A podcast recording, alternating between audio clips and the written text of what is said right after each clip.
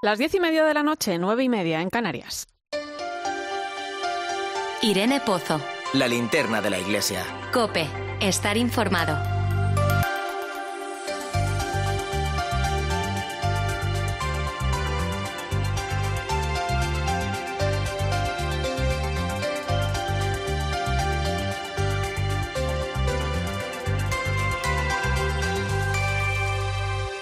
Tal? ¿Cómo estás? Muchas veces hemos hablado del interés del Papa Francisco por la educación.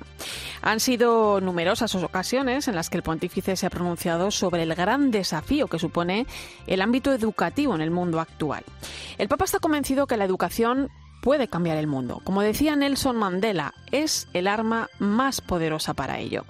La educación es básica para el progreso social, para formar una sociedad más justa, para ayudar a encontrar puntos de diálogo, puntos de encuentro, sobre todo en esta época que empezamos a denominar post-COVID y donde es importante e interesante escuchar el compromiso de la Iglesia por una educación que promueva la paz, la fraternidad y la justicia.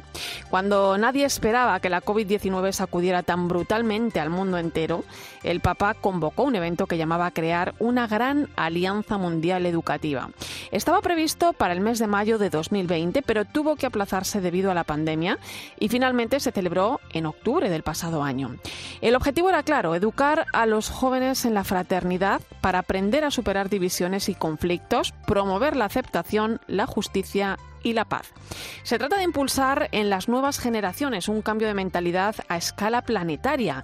Los jóvenes, una vez más, son pieza clave en este presente que debe trabajar por ese futuro al que toca ahora dar forma. Este camino ya ha comenzado. Muchas escuelas, universidades, instituciones y personas vinculadas al ámbito educativo trabajan ya en ello. También los jóvenes, porque es importante que se sientan involucrados en este proceso. Para conseguir que esto avance es necesario que iniciativas como la que hemos vivido esta semana en Madrid tengan su hueco.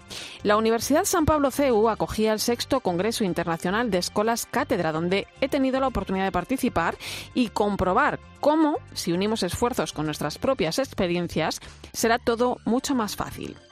Escolas, esta iniciativa impulsada por el entonces cardenal Bergoglio en Buenos Aires, que hoy se expande a nivel mundial, analizaba en este encuentro el rol de la universidad en el Pacto Educativo Global.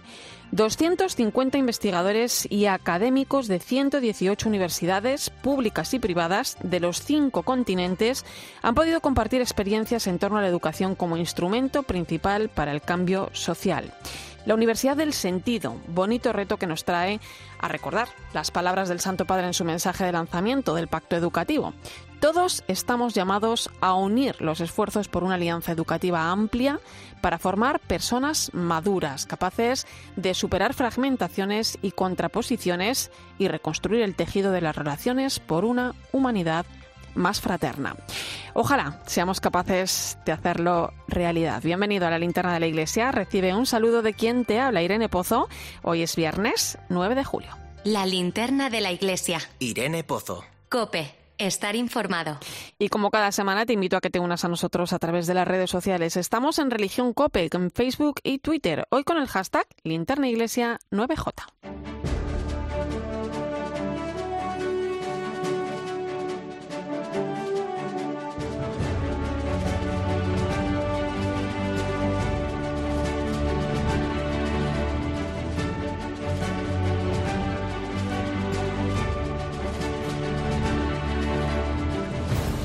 Repasamos a esta hora las principales claves de la actualidad que nos deja la semana. Laicidad, diálogo interreligioso y misión. Es el lema bajo el que se ha celebrado la Semana Española de Misionología de Burgos. En ella han participado el cardenal Celestino Aos, arzobispo de Santiago de Chile, y el cardenal Cristóbal López, arzobispo de Rabat.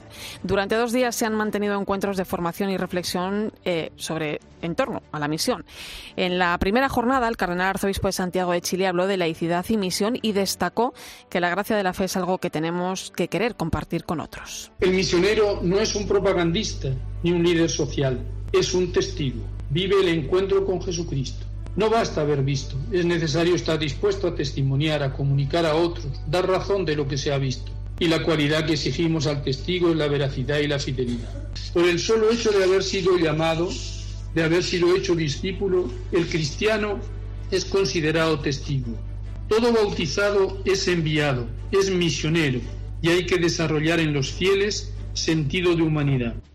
Por su parte, el cardenal arzobispo de Rabat intervino en la segunda jornada de esta Semana Española de Misionología, donde reflexionó sobre el valor del diálogo a través de su propia experiencia vivida en Marruecos. Marruecos me ha ayudado a ver el cristiano como presencia de Cristo, como palabra de Dios y evangelio viviente. He podido aprender también la importancia y la posibilidad del diálogo islamo-cristiano que practicamos aquí y el testimonio de que musulmanes y cristianos podemos ser amigos y vivir como hermanos. La Semana Española de Misionología de Burgos lleva celebrándose desde 1947, afrontando los temas más importantes que rodean la misión y sus fundamentos. Una oportunidad para la formación y para compartir experiencias misioneras.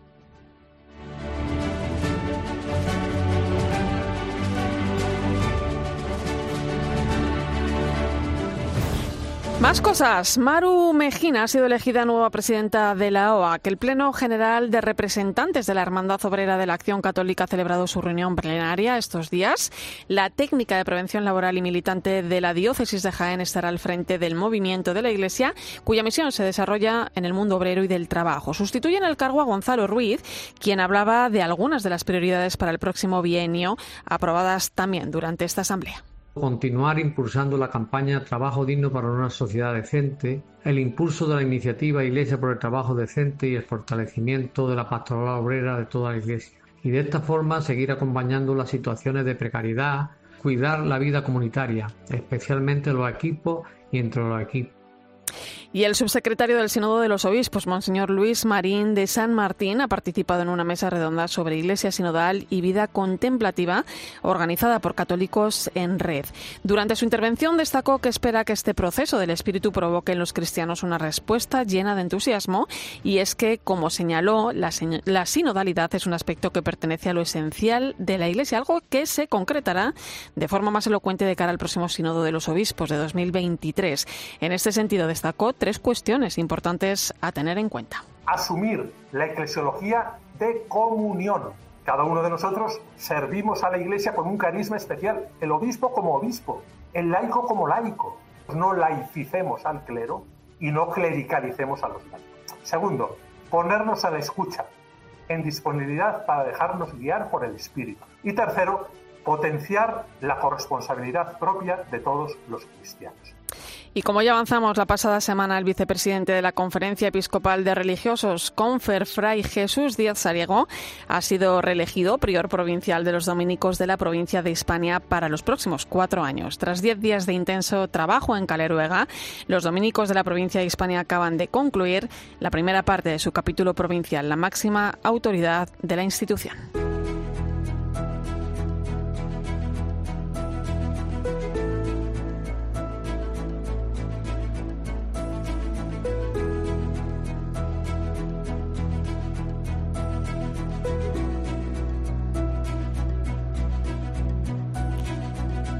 Fray Jesús Díaz Sariego, de 58 años, ejerce el cargo de prior provincial de los dominicos desde 2016. Acaba de ser reelegido por los hermanos capitulares. Don Jesús, buenas noches. Eh, buenas noches. Eh, lo primero, enhorabuena. Eh, ¿Cómo ha vivido la noticia de su reelección? Bueno, pues muchas gracias. en primer lugar, yo diría que la ha vivido con, con cierta serenidad, ¿no? Y al mismo tiempo con bastante responsabilidad para afrontar los desafíos estos próximos cuatro años. Em, eh, cabe recordar que la provincia de Hispania surgió hace ahora cinco años, tras la unión de, las tres históricas provincias, Aragón, Bética y España. ¿Qué balance puede hacer de estos primeros años al frente de, la nueva provincia de Hispania? Sí, efectivamente, sí es. Eh, bueno, yo diría, yo haría un balance positivo. Es decir, es, a lo largo de estos cinco años pues ha habido mucho trabajo por delante, pero yo podría decir que el balance es bastante positivo. Ha habido mucha colaboración, no solo de los frailes, las comunidades, eh, sino también de las personas más allegadas a nosotros, que sin duda alguna nos han ayudado y nos han impulsado en, en los desafíos que tenemos en el futuro. Eh, don Jesús, en un mundo eh, tan cambiante también para la vida religiosa, ¿no? que, que también forma parte ¿no? de, de, la sociedad en la que todos vivimos, yo le quiero preguntar qué retos y qué desafíos se presentan para los próximos años. Un desafío que quizás tenemos siempre los dominicos es cómo relacionarnos más y mejor con el mundo, ¿no? Con cada momento histórico, con cada momento cultural, en estos momentos en los que estamos, bueno, el mundo nos lo pone difícil, ciertamente, ¿no? Una eh, secularizada, más alejada de la Iglesia, más alejada de los criterios evangélicos, de la experiencia, yo diría, de la fe evangélica que pretendemos transmitir. Por eso, el principal desafío sería conocer mejor el mundo para evangelizarlo, yo diría, pues con, con más urdimbre, ¿no? Con más raigambre evangélica. Es un gran reto ¿eh? y un gran desafío también. eh, escuchamos hablar mucho, eh, sobre todo en los últimos años, ¿no? de la falta de vocaciones religiosas. ¿Cómo anda de salud la orden? Bueno, pues es una salud desigual, ¿no? Es decir, en Europa, en España en concreto, pues las vocaciones escasean, eh, pero eh, hay un gran despertar vocacional dominicano, como también para otras congregaciones religiosas, por ejemplo, en los países asiáticos, ¿no? En algunos países de, de Asia. Pero yo diría que debemos vivir este momento con serenidad, tanto en la escasez como en la abundancia de vocaciones. Yo creo que debemos acertar a escuchar al Espíritu, que es lo que nos está diciendo. ¿no? Quizás eh, con menos o con más vocaciones nos está diciendo que hay que vivir cada momento sabiendo responder, yo diría, con significatividad, ¿no? siendo más significativos independientemente del número. Es decir, más auténticos, más fieles al Evangelio sabiendo ser levadura con los que somos en medio de una masa, que es la masa del mundo, que hay que fermentar, ¿no? Desde el punto de vista evangélico. Eh, don Jesús, tocaba elegir nuevo prior en el año 2020, el pasado año, son cargos por cuatro años, pero bueno, pues se cruzó por medio algo que nadie esperaba, no es eh, la pandemia. ¿Cómo lo han vivido? ¿Qué experiencia han tenido ustedes en estos últimos meses? Bueno, pues lo, hemos pasado mal, ¿eh? al igual que las demás familias religiosas, al igual que las familias de nuestro país y del mundo en general, ¿no? Eh, ha sido duro, han sido momentos duros, no, no estábamos acostumbrados a, a que un virus pues cambiase nuestros ritmos de vida, nos mantuviese confinados unos meses, eh, fuéramos testigos de, de fallecimientos, incluso algunos de ellos muy cercanos, eh, nos quedamos así como sin respuesta, ¿no? Al menos inicial. Y eso ha sido una experiencia novedosa, pero con su dureza, ¿no? Pero yo creo que de ella podemos eh, aprender. Quizás hemos fomentado más la interioridad, quizás hemos fomentado más el ser capaces de eh, responder ante la vida de un modo más humilde, que no todo lo tenemos controlado, que no todo está en las agendas ¿no? que programamos, sino el ser capaces, bueno, pues de de afrontar o, vivir los momentos de dificultad pues tal como nos han llegado ¿no? y yo creo que también se ha generado una solidaridad especial no solo entre nosotros sino de nosotros hacia hacia nuestros contemporáneos ¿no? porque ha sido una experiencia muy común comúnmente vivida por parte de todos eh, usted es también, lo decíamos antes, vicepresidente de, de, CONFER, la Conferencia Española Episcopal de Religiosos. Eh, ¿Cómo han vivido también dentro de la vida religiosa eh, eh, estos meses de, de, pandemia? Ha habido mucha solidaridad entre nosotros y ha habido un esfuerzo de dar una respuesta y, y ha habido respuesta eh, por parte, bueno, de la Iglesia en general, pero de los religiosos y religiosas en particular, no solo desde el punto de vista sanitario, no solo desde el punto de vista social, quizás intentando acompañar a personas con menos recursos, a personas eh, viviendo una gran soledad también en esos momentos. Eh, yo diría que ha habido un acompañamiento material en lo que hemos podido, pero también un acompañamiento espiritual, un acompañamiento espiritual a la hora de afrontar pues momentos donde donde la vida y la muerte parecía hay una frontera una frontera inconfundible, ¿no? Y yo creo que los las diversas familias religiosas eh, hemos al menos hemos intentado y en muchos casos logrado pues estar ahí también. Eh, don Jesús, se está celebrando durante este año el 800 aniversario de la muerte de, de, Santo Domingo de Guzmán. Yo no quiero despedirle sin preguntarle cómo lo están viviendo. Bueno, pues lo estamos viviendo en confinamiento. Quiero decir que, eh, nunca mejor dicho, ¿no? Es decir, eh, lo que habíamos programado, muchas de las actividades no han podido realizarse, han tenido que ser pospuestas.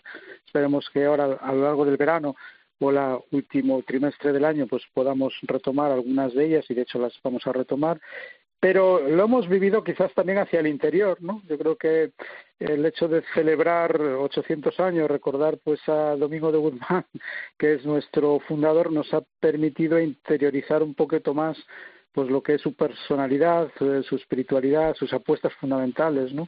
Para llevar el evangelio, la predicación del evangelio no solo en su mundo cultural en el siglo XIII, sino en el siglo XXI. ¿no?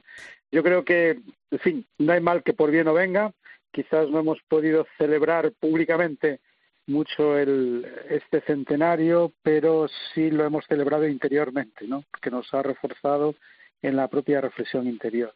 Y que está muy bien, ¿eh? Traer 800 años después ese mensaje de, de pues Santo Domingo, ¿eh? al tiempo actual. Fray Jesús Díaz Ariego, prior provincial de los dominicos de la provincia de Hispania, un placer, enhorabuena y gracias por su tiempo.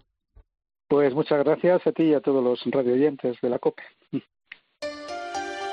Escuchas la linterna de la iglesia. Con Irene Pozo. COPE. Estar informado. Ponemos el foco ahora en la información más destacada de estos días en nuestras diócesis.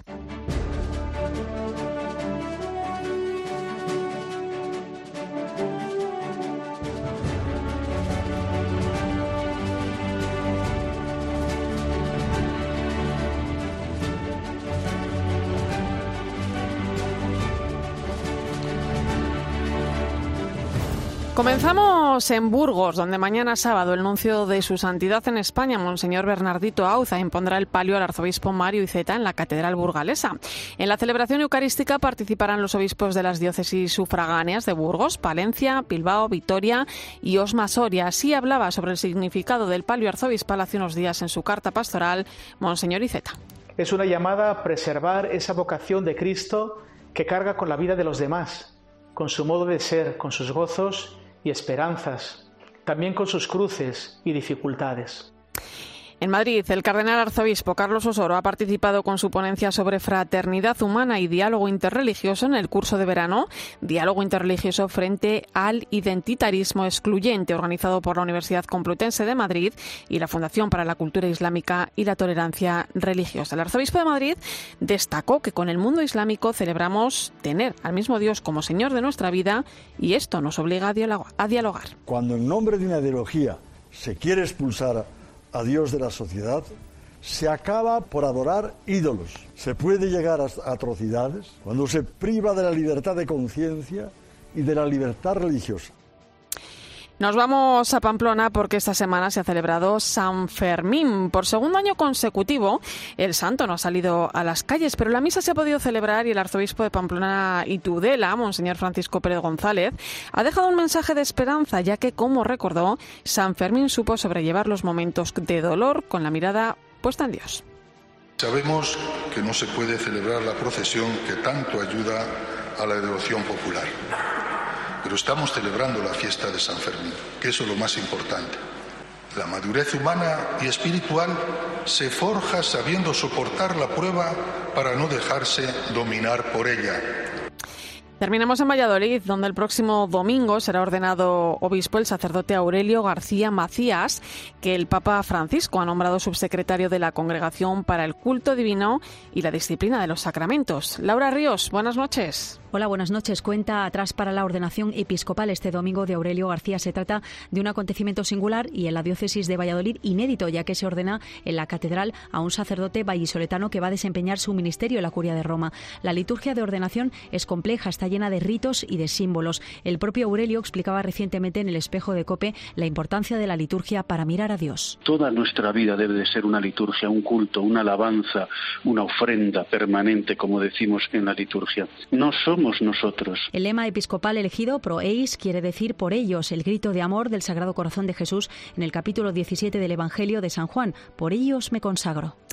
Y te quiero presentar a alguien. No es una novedad que ya hacemos prácticamente todo a través de Internet, incluso hacer deporte, formarnos también, ¿no? Y también cocinar. En las redes sociales podemos encontrar vídeos virales en los que nos cuentan cómo preparar las mejores recetas. Y eso es lo que hace nuestro siguiente invitado. Escucha. Vamos con nuestra receta. Se me están desmadrando las habas. Están engordando demasiado. Las habas es uno de esos casos en el que el engordar demasiado no les viene bien.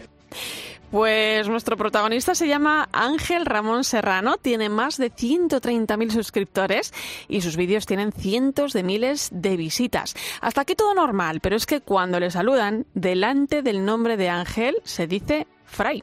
Así es, Fray Ángel es franciscano en el Monasterio del Santo Espíritu del Monte en Valencia y además es cocinero youtuber. Fray Ángel, buenas noches.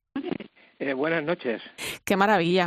Lo primero, ahora que ya casi todos estamos, ya hemos cenado, bueno, yo todavía no he cenado, pero seguro que nuestros oyentes, la gran mayoría sí. ¿Cuál es tu receta estrella? Bueno, pues hay, pues hay muchas recetas que consideraría estrellas, pero fundamentalmente pues los platos de día de diario, los estofados, los guisos, los platos de cuchara. Oye Ángel, cuéntanos, ¿de dónde te viene esa pasión por cocinar? Bueno, yo no lo llamaría pasión, yo lo llamaría pues eh, salir al paso de una necesidad y hacerlo lo mejor que puedes.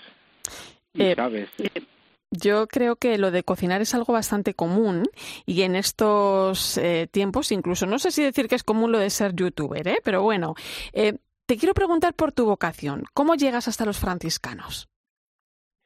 Pues yo llego a los franciscanos después de una peregrinación al monasterio de Guadalupe, en Cáceres yo era yo era seminarista diocesano, ya estaba estudiando teología en el seminario diocesano de Ciudad Real y y y, fuimos caminando hasta hasta Guadalupe y y allí pues conocí a los franciscanos.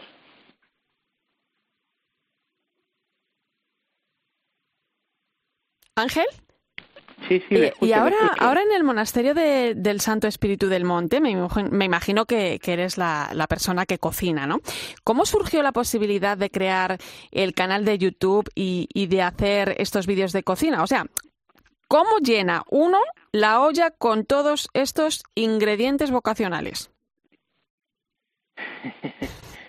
bueno, eh, eh, no sabría qué decir, decir, mm, al final todo se resume con la vida cotidiana y con salir al paso de las necesidades que, que hay en cada momento y ya está, no, no tiene mayor misterio. Eh, Fray Ángel, ¿nos darías un consejo de cocina y otro para la vida en general? Un consejo de cocina, pues querer mucho lo que haces, hacerlo con, hacer todas las cosas con el corazón ese sería el principal, el principal consejo que sirve para la cocina y sirve para todas las cosas de la vida que tú me decías. Pues yo creo que con este buen sabor de boca nos quedamos, Ray Ángel. Eh, muchas gracias por tu tiempo. Que sigáis creciendo en el canal. Lo vamos a recordar. Es en YouTube, Franciscano Santo Espíritu del Monte Hospedería. Es una maravilla conocer también de esta manera el espíritu franciscano y la vida, la vida religiosa en general. Te felicito por ello. Un fuerte abrazo y buenas noches. Buenas noches. Pues es viernes y los viernes son de los mejores días de la semana, días de pensar en planes, cenas, vacaciones, aventuras, porque la vida en el fondo es eso, ser valiente y atreverse a perseguir los sueños.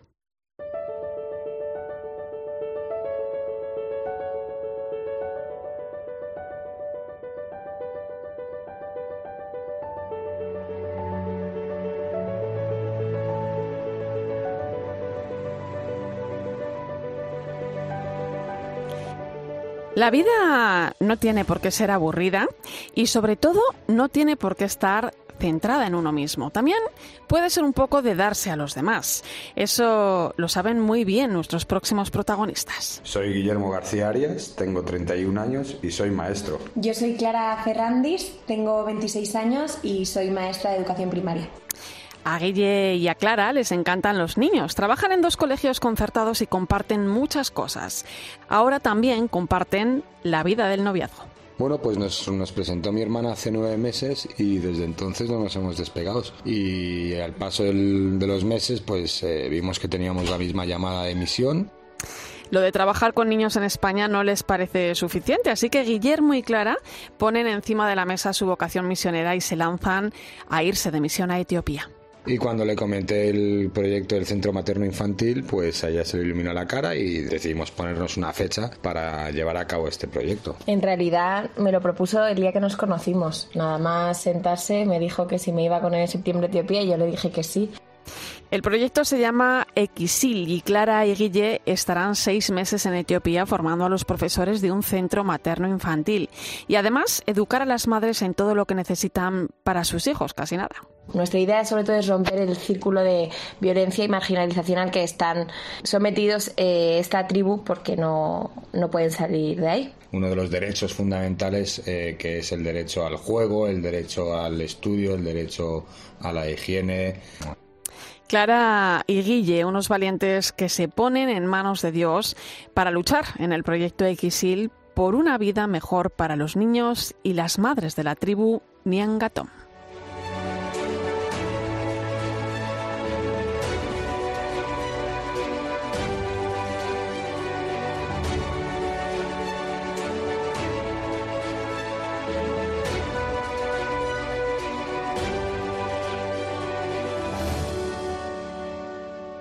Pues a partir de las 11 de la noche, las 10 en Canarias, vamos a conectar con el Vaticano para conocer la última hora del estado de salud del Papa Francisco tras esa operación programada por una estenosis diverticular del colon realizada el pasado domingo de la que va evolucionando favorablemente el Santo Padre. Recuerda que puedes seguirnos en redes sociales. Estamos en Religión Cope en Facebook y Twitter.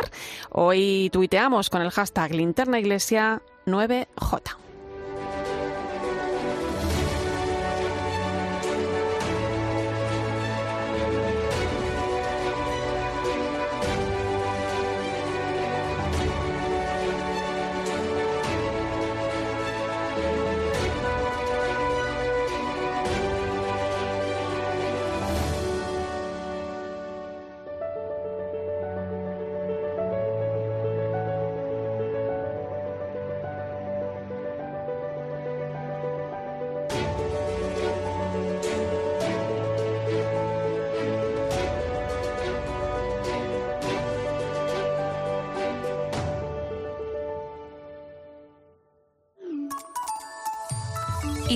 Qué piensas?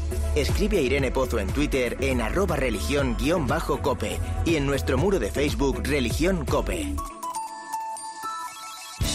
Los fines de semana este verano, Carlos Herrera los pasa contigo. Los sábados de 10 a 11 de la noche con La Hora de los Fósforos y los domingos con las entrevistas de Herrera en Cope. Querido Rafael, muy buenos días. Buenos días, amigo mío. Arturo Pérez Reverte, al que saludo con cordialidad. Buenos días, querido Carlos, buenos días. Vamos a ver, Vanessa Martín, buenos días. Muy buenos días a todos, qué alegría. En Cope, vayas donde vayas, vivimos el verano contigo. Hace 25 años, Bill Clinton es reelegido presidente de Estados Unidos. el superordenador Deep Blue vence por primera vez al campeón de ajedrez Garry Kasparov. Y se gradúa la primera promoción del máster universitario en Radio Cope. 25 años de un máster que ha formado a algunos de los mejores profesionales de la radio que hoy escuchas, con un año de prácticas remuneradas. Matrículate ya en el máster universitario en Radio Cope. Título oficial de la Universidad CEU San Pablo. Infórmate en el 670 98 0805 o en info arroba fundacioncope.com. Escuchas la linterna de la iglesia. Y recuerda, la mejor experiencia y el mejor sonido solo los encuentras en cope.es y en la aplicación móvil. Descárgatela.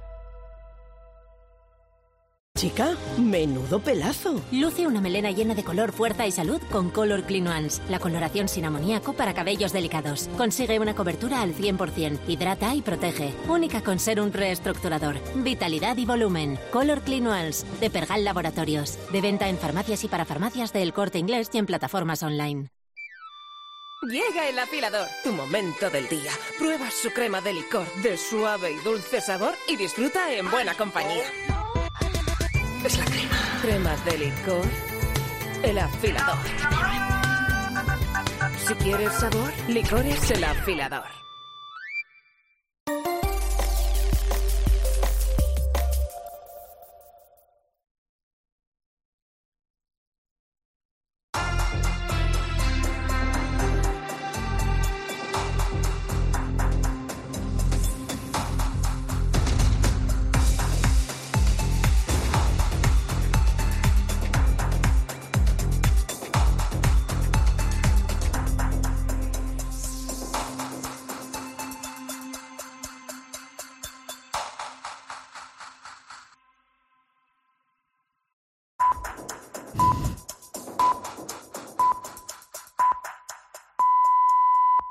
Son las 11 de la noche, las 10 en Canarias.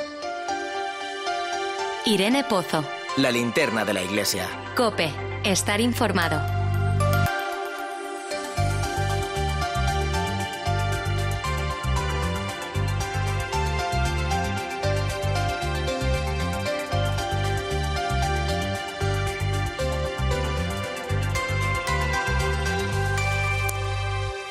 Pues es viernes y como siempre hasta ahora nos vamos hasta el Vaticano, donde se encuentra la corresponsal Eva Fernández. Buenas noches, Eva.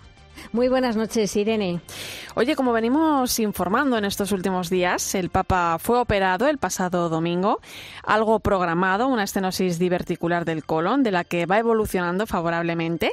¿Qué más datos tienes, Eva? ¿Cuál es la última hora? Pues eh, lo importante es que las noticias que nos llegan son bastante buenas, ¿no? Según el parte médico de hoy, el Papa, como dices, eh, evoluciona bien, no ha vuelto a tener fiebre, sigue comiendo con regularidad y continúa con los tratamientos programados. Ayer, por ejemplo, le hicieron pruebas rutinarias, un TAC, análisis y los resultados fueron buenos, ¿no? Y el hecho eh, que hemos sabido hoy de no tener fiebre es importante porque significa que no hay infección, ¿no?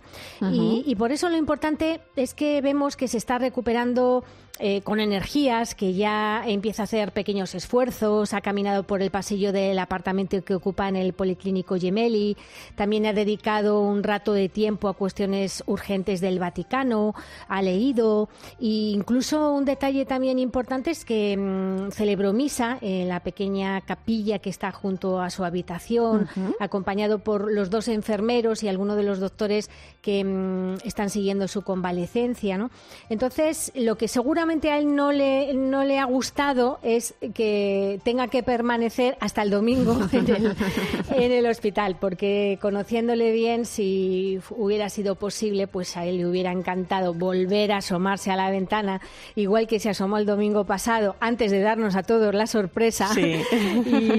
Y, no, pues lo va a hacer, nos han avisado, esto, esto si nos han avisado hoy viernes es que ya le han dicho, mire usted, eh, Papa Francisco, usted no sale de aquí eso sale por encima de nuestro cadáver, ¿no?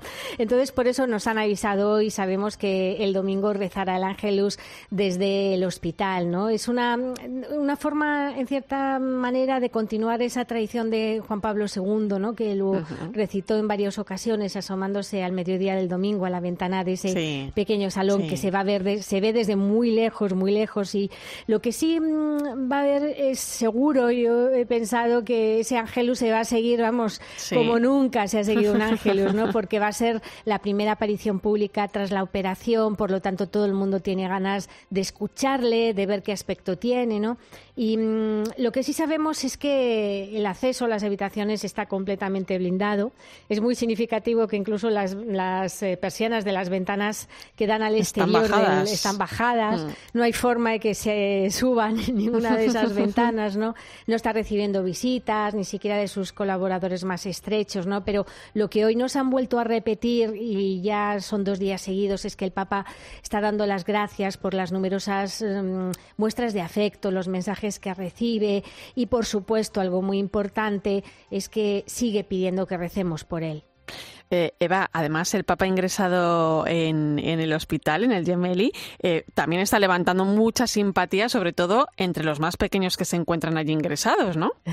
Sí, y de hecho ha recibido dibujos llenos de cariño de los pequeños, que uno de ellos, que digamos que en representación de los demás, para no abrumar al Papa, ¿no? Pues le ha hecho un dibujo precioso del Papa con, con, sus, con gafas, eh, muy gordito, un Papa muy gordito, ¿no? y decía eh, con un letrero, con un cartel, nos hemos enterado de que no estás muy bien y que ahora estás en el mismo hospital que nosotros. Y entonces seguía este cartel, aunque no podamos vernos, te enviamos un fuerte abrazo y te deseamos una pronta recuperación. Y ayer Ayer también el Papa recibió un mensaje precioso de Julia. Julia está ingresada en el Bambino Jesús, que como, como sabéis es el que llamamos el Hospital del Papa. Está especializado, vamos, a un nivel eh, importantísimo. Es eh, absolutamente pionero en todo el mundo en tratamiento de los pequeños, sobre todo tratamientos de cáncer, leucemias. Vienen muchos niños eh, enfermos de muchos países pobres eh, para curarse, ¿no? Y entonces esta niña Julia le envió un, dibujo precioso porque, porque es que era muy bonito. O sea, el dibujo es una niña que sostiene la mano del Papa que está en la camita del hospital, ¿no? Y, y con una simple dedicatoria que dice, querido Papa Francisco, siente mi oración, yo sentí la tuya cuando estaba mal, ¿no? Un, mensaje precioso. Y fíjate, Irene, que hoy también em, se han acercado un grupo de residentes del centro de acogida que se encuentra a pocos metros de la columnata de San Pedro del Vaticano. Es este famoso palacio que el Papa quiso que se dedicara a las personas sin techo y es al que van a dormir, acuden a comer, a lavarse, pues em, casi todas de las personas sin techo que, habitan por los alrededores de, San, de la plaza de San Pedro. Entonces se han acercado esta tarde hasta el Gemelli con carteles, con pancartas, como si fuera una manifestación, ¿no? Entonces yo, eh, Papa Francisco, te queremos, Papa Francisco, recupérate pronto, ¿no? Entonces se han acercado para ver si el Papa les veía por, por la ventana con flores e incluso han cantado alguna canción para transmitir eh, todo su afecto al pontífice. Eh, Eva, una operación que, que, se realizaba, como decíamos, programada el pasado domingo, ¿no? Nos llevábamos esa, esa sorpresa porque nada, nada hacía sospechar efectivamente que, que después de, de, ver al Papa, ¿no? Rezar el Ángelus en, eh, desde la Plaza de San Pedro y eh, eh, además anunciaba ese viaje a Hungría y Eslovaquia, ¿no? Que está previsto para, para el mes de septiembre, del 12 al 15. Sí, sí, fue una, un golpe estratégico del Papa, ¿eh? hay que reconocerlo. Que jugó al despiste. Jugó al despiste y además, mm, en cierta forma, es una forma de. Es, es como leer entre líneas, ¿no? Porque es como un aviso, ¿no? Oye, que me voy a. Mm, cuando os enteréis, eh, me, me, voy a operar, pero antes, previamente, yo ya cuento con viajar en septiembre, ¿no? O sea, que no os creáis que esto, esto va a ser grave, ¿no? Y además, fue muy significativo que mm, el propio Papa Francisco quisiera anunciar este viaje. Ya sabemos que casi siempre los viajes los conocemos por la sala estampa vaticana, ¿no? Que anuncia el Papa Francisco hará un viaje tal. Pero en esta ocasión el Papa fue él el que quiso al terminar el Ángelus eh, darnos esta noticia y además con un con en la forma en la que el Papa habló de este viaje también es muy importante porque el Papa dijo claramente que viajaba a Eslovaquia. Viajaba a Eslovaquia y que haría una parada la víspera en Budapest para clausurar el Congreso Eucarístico Internacional. Esta forma de presentar el viaje dando prioridad a Eslovaquia también es una forma diplomática, ¿no? De subrayar que, la visita de Estado va a ser a, mm, Eslovaquia, no va a ser a Hungría, ¿no? A Hungría, Hungría va a ir, como ya había prometido y como ha querido siempre, acudir a la clausura del Congreso Eucarístico Internacional, pero no va a ser un viaje de Estado, ¿no? Aunque, por supuesto, que como siempre eh, hace, el Papa va a recibir y va a hacer una visita de cortesía al gobierno de Hungría, porque esto ya lo ha anunciado la conferencia episcopal y va a ser así, ¿no? En Eslovaquia, de momento solo sabemos, Irene, que visitará la capital, Bratislava, y otras tres ciudades, Presov, Kosice y Sastin. Son ciudades que son fronterizas, va a ser un viaje que probablemente va a tener un, gran ingrediente, eh, pues pensando en la inmigración, ¿no? Porque, porque son ciudades que mm, que mm, han acogido a muchos inmigrantes, sobre todo cuando ocurrió la crisis en Grecia. ¿Os acordáis cuando tanta, mm, cuando cuando tantos se acercaron hasta Grecia para intentar llegar a Europa. Mm, y, ojalá, Irene, tanto la salud del Papa como la situación sanitaria pues le permitan retomar su agenda de viajes, ¿no? Porque sabemos que, que inicialmente el, Vaticano está estudiando posibles visitas a Malta y a Grecia, que eso ya está muy adelantado, incluso desde el año pasado, y da, por, mm, y da por seguro la presencia del Papa en la cumbre del clima de Glasgow en noviembre. O sea que de momento si todo va bien eh, y, el Papa se recupera rápidamente, pues, eh, pues podremos contar con, ilusión estos próximos viajes. Pues muchas gracias, Eva. Te mando un fuerte abrazo. Gracias por, por tu información tan certera también ¿eh? y tu análisis. Hasta la pues próxima. Hasta la próxima. Buen fin de semana a todos. Escuchas la linterna de la iglesia. Con Irene Pozo. Cope. Estar informado. Pues son las 11 y 9 minutos de la noche, 10 y 9 minutos en Canarias. Entramos en tiempo de tertulia. Hoy me acompañan el redactor jefe de la revista Mundo Negro, Javier eh, Fariñas. Bienvenido. Muy buenas noches, Irene. Le tenemos al otro lado de la línea. Nos escuchas bien, ¿verdad? Sí, perfecto, muy bien. y está aquí conmigo, a mi vera, la periodista de ABC, Laura Daniele. Buenas noches, Laura. Buenas noches, Irene. Buenas noches a todos. Eh, bueno, pues vamos a comenzar hablando del informe de Caminando Fronteras, la iniciativa de, Elena Maleno, que defiende los derechos de las personas y comunidades migrantes.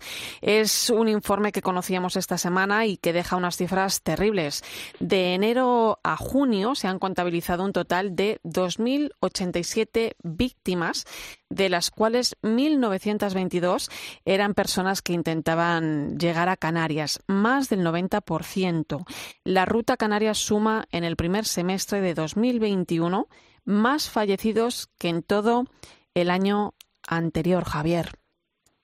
Sí, la verdad es que los datos que presenta Caminando Fronteras, que es esta iniciativa, esta red que, que lidera, que, en la que trabaja Elena Maleno, pues eh, son bastante significativos, son dramáticos, pero bueno, pues a pesar del incremento me parece que, que no deben llevarnos demasiado a sorpresa, porque me parece que son la consecuencia, las cifras, de una serie de condicionantes de los que, bueno, pues habrá que culpar a la meteorología, a circunstancias adversas del trayecto, pero buena parte de las víctimas, de esas 2.087 víctimas, 1.922 que pretenden llegar a Canarias y que, como bien decías, suponen un incremento, superan ya en seis meses todo lo que sucedió en el año 2020, son consecuencias de políticas directas o indirectas de nuestro país España, de Marruecos, de otros países del norte de África, de países del sur del Sáhara y también de este entorno político, social y económico en el que nos movemos, que se llama Unión Europea, con una, con una agencia denominada Frontex que dificulta cada vez más que las personas migrantes puedan llegar a destino. Por tanto, me parece que, que haríamos mal en, escandalizarnos. Eso no significa que evidentemente no nos duela, pero lo que, a lo que estamos asistiendo y lo que denuncia Caminando Fronteras es la consecuencia directa de, repito, de situaciones concretas que pueden ser imprevisibles y que no, no podemos, están fuera de nuestro control, pero desde luego las políticas concretas de gobiernos concretos también tendrían mucho que decir de esta tragedia, una más en el Atlántico, en el Mediterráneo y en otros tantos lugares. A mí, a mí hay algo que sí que me llama la atención de, de, este informe eh, y es que eh, mm, apunta ¿no? que se ha observado que ha aumentado el número de, de, víctimas de mujeres y niños. ¿no? Yo no sé si creéis que está cambiando algo que el parón del 2020 de la pandemia está produciendo algún cambio en este sentido, Laura. Sí, este, este, mm, este dato que aportaba eh, Caminando Fronteras también lo, lo corroboró ACNUR hace unas semanas, ¿no? diciendo que ya hay 83 millones de desplazados fuera de sus países en el mundo y que la mitad son niños y muchos de ellos, incluso muchos, más de un millón, allá han nacido como refugiados, o sea que no conocen otra realidad más que esa, ¿no? De haber nacido fuera de sus países y vivir en campamentos de refugiados o, o sin padres, eh, menores no acompañados, es una realidad que, que, va en aumento, ¿no? Mujeres y niños. Es evidente, como decía Javier, que bueno, que desde el punto de vista político los avances han sido eh, ciertamente muy escasos, ¿no? Los acuerdos migratorios de la Unión Europea con, algunos países como Turquía o, o con algunos países eh, africanos como Marruecos, bueno, se preocupa un poco, ¿no? De, de colaborar con el, con el bienestar ¿no? de, todos estos, de todas estas personas que, que, se desplazan y están más preocupados por contener los flujos migratorios más que por el bienestar de las propias personas que se están desplazando. Evidentemente las soluciones requieren que los líderes dejen de lado las diferencias, busquen eh, enfoques políticos más adecuados para solucionar este problema y que se centren en prevenir y resolver los conflictos, que son las causas por las que las personas se desplazan. No, tenemos el caso que hemos vivido nada hace apenas eh, eh, en el mes de mayo, ¿no? Hace apenas dos meses, ¿no? Lo que ha pasado eh, las personas que han que han llegado a Ceuta procedentes de Marruecos. Fijaros que ocupaba la portada de los grandes medios de comunicación eh, más allá del país. O sea, esto ha sido eh, se ha visto a nivel internacional y que rápido se nos olviden las cosas. ¿eh? ¿Por qué no somos capaces de sentir la llegada de, de migrantes a nuestro país como un verdadero desafío, Javier? Bueno, pues eh, Jorgen, señalar única y exclusivamente a nuestro país sería sería erróneo porque me parece que, que esto es una pauta común de iba a decir solo de la Unión Europea tampoco, ¿no? sino de los mm. países ricos, de los países occidentales, de los países, lo, vemos en, en general, que que cuando hablamos de ahora de con la pandemia de la vacunación y todas estas cosas, miramos a nuestra vacunación, nos miramos demasiado el ombligo y nos miramos pensando que somos realmente el centro del mundo y que, y que todo debe girar en torno a nosotros. Y con el tema migratorio, pues nos encontramos en, ante un fenómeno que, viene a ser eh, muy global para, para estos países de, entornos más o menos cómodos, que sí que hace poco conocíamos que Dinamarca pues pretende, igual que eh, la Unión Europea externaliza las fronteras a Marruecos, a Mauritania y a otros países, o a Turquía, hablaba antes Laura, pues ahora lo que quieren es que las personas en Dinamarca que, que vayan siquiera a solicitar asilo y sin esperar siquiera a la resolución de, de si tienen derecho o no a ser asilados, porque ese, ese tiempo, y sea cual sea la resolución, la pasen en países fuera de la Unión Europea. Entonces, me parece que ese término de Adela Cortina de la aporofobia, me parece que es algo que, que no por novedoso, porque es un término acuñado hace no demasiado tiempo, pues se nos ha inoculado con bastante intensidad en, en nuestro ADN. Y es una pena que la Unión Europea, esa que, que promueve y que ha promovido, desde luego, que sí que no vamos a, decir que la Unión Europea sea un fracaso global, pero sí que la promoción de los derechos, la acogida, la solidaridad, que forman parte de lo más intrínseco de, de lo que somos como, como continente y como sociedad política, pues me parece que en ese sentido ha excluido por sistema aquellos que vienen de lejos, aquellos que vienen de los países más pobres, países de los que es muy fácil importar materias primas, importar riqueza, pero la riqueza más importante que es la de las propias personas, la de nuestros hermanos que viven en el África subsahariana, que viven en Norte de África, que viven en Oriente Próximo o donde sea, pues a estas personas les es mucho más difícil ingresar en un entorno que debería ser de prosperidad para todos. Sí, evidentemente es, tal cual, ¿no? Creo que lo decía también el presidente de, Caritas Italiana en estos días, ¿no? Reflexionando sobre esta cuestión. O sea, al final la, migración sigue estando discriminada y, criminalizada. Lo vimos en, en la campaña electoral de Madrid, lo vimos con el suceso de la llegada masiva de inmigrantes a Ceuta, ¿no? Que se cerraron toda la, todos los negocios, las escuelas de Ceuta por miedo, ¿no? A las personas que llegaban, que, que es verdad que llegaban en un número importante para la población que vive allí, pero que que bueno, que se la mira con, con cierto recelo, ¿no? Eso no, no nos ayuda, ¿no? Esta cultura de la indiferencia, de, de la... ¿Y cómo creéis eh, eh, que quizá podemos conseguir una sociedad más justa en materia de, migraciones, una sociedad que tenga menos prejuicios, que esté más concienciada? Fijaros, acaban de cumplir ocho años del, de ese viaje, ¿no? El primer viaje del Papa fuera del Vaticano como, como pontífice, ¿no? Visitó Lampedusa y, y lo hizo porque, bueno, pues estaba conmovido por esas recurrentes noticias que, de migrantes que, que morían tratando de, cruzar el, el, Mediterráneo, ¿no? Y allí el Papa eh, habló de la globalización de la indiferencia, de la incapacidad de derramar lágrimas, pidió perdón y esa visita en aquel momento fue una sacudida al mundo. Bueno, yo creo pues, que... Eh, sí, sí, Laura. Javier, Javier, es el hecho de no vernos, ¿no? Bueno, yo creo que junto a, todo eso es verdad que, que, en aquella visita a la que se cumplen ahora ocho años, pues el Papa mostró buena parte de lo que iba a ser su pontificado y buena parte de donde ponía, digamos, los límites de esa, de esa, iglesia, de esa iglesia periférica y de esa sociedad también que debe mirar a las periferias con mucha más cercanía. Aparte de esa globalización de la indiferencia, aparte de ese pedir perdón, el Papa recreó o, recordó ese diálogo de Dios Padre con Caín, que le dijo, ¿dónde está tu hermano? Y Caín le dice, ¿acaso soy yo el guardián de mi hermano? ¿no? Pues me parece que esa es la, la gran pregunta que como sociedad global debemos plantearnos. Nosotros, ¿dónde, dónde están nuestros hermanos? ¿Dónde están nuestros hermanos?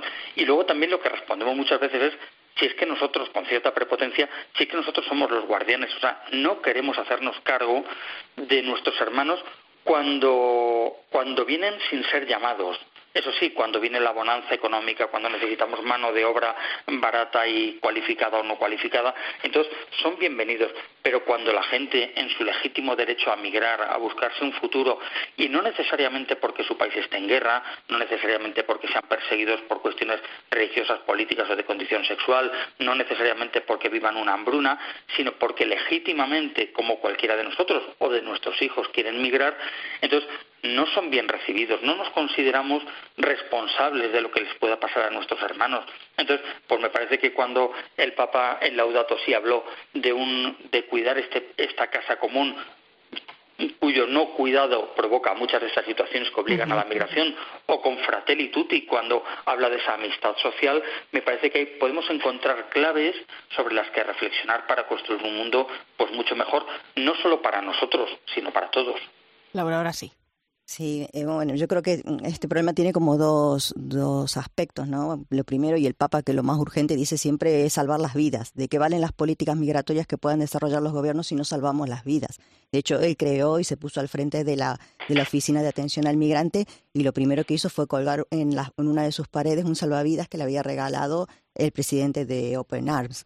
Eh, ese, digamos, es la prioridad, ¿no? Atender la emergencia, salvar vidas. Y luego viene la segunda parte, que es buscar soluciones de fondo, ¿no? Hay un pacto por las migraciones que se aprobó en 2018 que lo deja muy muy claro cuál es el esquema ¿no? que deberíamos seguir para resolver este problema y uno es fomentar la cooperación internacional para afrontar las causas del éxodo en los países de origen evitar la separación de las familias no cuando emigran reconocer el derecho de los inmigrantes regulares y irregulares a recibir la salud y educación y no expulsar a quienes se enfrentan a un riesgo real de muerte, como ha estado pasando eh, en Ceuta eh, hace un par de meses, ¿no? Que cuando llegaban los inmigrantes, pues los devolvían sin ver realmente en qué situación se encontraban y de dónde venían y de qué realidad estaban escapando.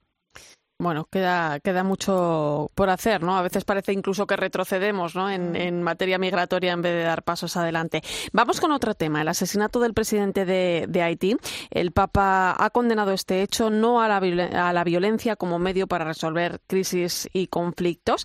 Eh, Haití es uno de los países más pobres del mundo, vive una situación, eh, bueno, pues de violencia continuada. La situación del país es muy inestable en todos los sentidos y, y bueno, pues además la pandemia ha agravado la situación, ¿no? Que que, se vive allí. Eh, Javier, ¿cómo entendemos lo que ha pasado y cómo puede repercutir eh, esto en el país? Bueno, yo creo que, entender lo que ocurre en Haití pues igual que hablábamos de la migración, si nos quedamos en las causas cercanas eh, e inminentes en el tiempo, pues perdemos toda una perspectiva, pero habría que hablar, si nos vamos 10, 11 años, quizá, venga, pues podríamos arrancar en el terremoto del año 2010, bueno, cuya cuyo aluvión de generosidad y de solidaridad pensó en que Haití, que es el país más pobre del hemisferio norte, donde buena parte de la población pues vive con menos de dos dólares al día, que, que, es un país con, con muchísimos retos, pensaban que aquella, aquel derramamiento de generosidad después de un terremoto horrible que arrasó prácticamente la capital podía servir para reconstruir física y moralmente el país, bueno, pues lo que vino de aquello fue una situación de una corrupción mucho mayor porque bueno pues al final la, la dirigencia y demás pues al final empezaron a, a, robar dinero que había llegado para otros fines entonces al final 10 11 años después de aquel terremoto se habla de que el país está en una situación mucho peor que la que que la que vivía entonces. Entonces, hablamos de una serie de políticos entre populistas, entre eh, políticos y presidentes implicados en casos de corrupción y sobre todo con una sociedad harta, una sociedad, repetimos, que vive en una situación dramática, golpeada por el terremoto, por la pobreza, por la corrupción, por el robo, por el saqueo, por la por la destrucción prácticamente de las, de las estructuras del Estado, que es decir, que el Parlamento está disuelto desde hace meses. Eh, un presidente, el, presidente al que ahora han asesinado, tardó 14 meses en tomar posesión de su cargo.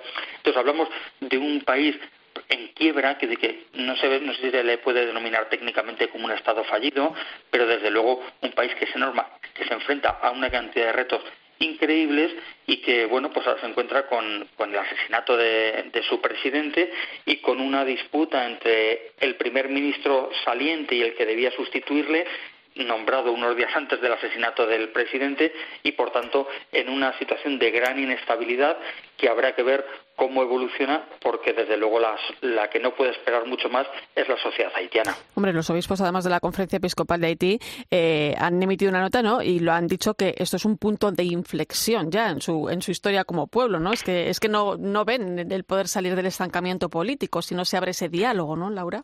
Y ellos mismos han dicho que, hay que, que, este magnicidio debe ser eh, una oportunidad para crear un cambio de mentalidad, porque no dicen, estamos obligados a unirnos porque la nación está en juego. Evidentemente, no sé, no puede haber una situación peor, ¿no? Llegar a, al asesinato del propio presidente del gobierno ya es una situación límite que pone a, los ciudadanos y a las instituciones en, al borde de, del abismo. Evidentemente han pasado muchas cosas para llegar hasta aquí, como, como comentaba muy bien Javier, y evidentemente la Iglesia a partir de ahora tiene un papel fundamental también en la reconstrucción, en el diálogo, en la unidad. Eh, sabemos que las instituciones religiosas son fundamentales cuando cuando un, cuando se quiebra no la convivencia como se como se ha quebrado en Haití. Esperemos que, bueno, que la Iglesia pueda ser un factor de unión, de diálogo y de comunión. Bueno, pues eh, nos quedamos sin tiempo, compañeros. Nos, nos tenemos que ir. Gracias por vuestro análisis esta noche. Javier Fariñas, un placer. Hasta la próxima. Buenas noches. Y Laura Daniele, hasta pronto. Buenas noches a todos. Y mm, fijaros porque yo hoy me quiero despedir con, con, unas palabras, recordando unas palabras del Papa a propósito de, de, pues del año de la familia que estamos celebrando, a propósito también de unas jornadas de pastoral familiar sobre donde se va a hablar del tema del matrimonio este fin de semana en, eh, que organiza la conferencia episcopal. Y, y me quiero, quiero recordar las tres palabras que el Papa Francisco nos recuerda de vez en cuando, pues para tenerlas muy presentes en los matrimonios, en las familias y en muchos otros aspectos de la vida, por ejemplo también en la amistad. Él habla de permiso, habla de gracias y habla de perdón.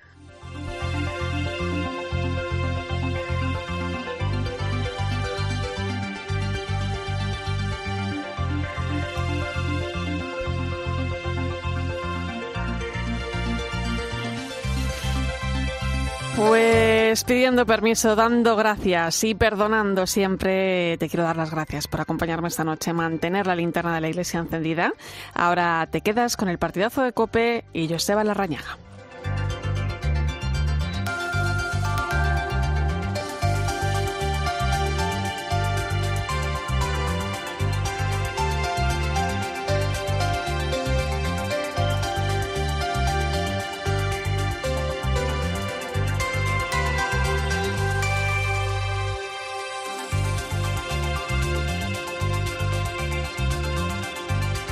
Escuchas la linterna de la iglesia. Con Irene Pozo.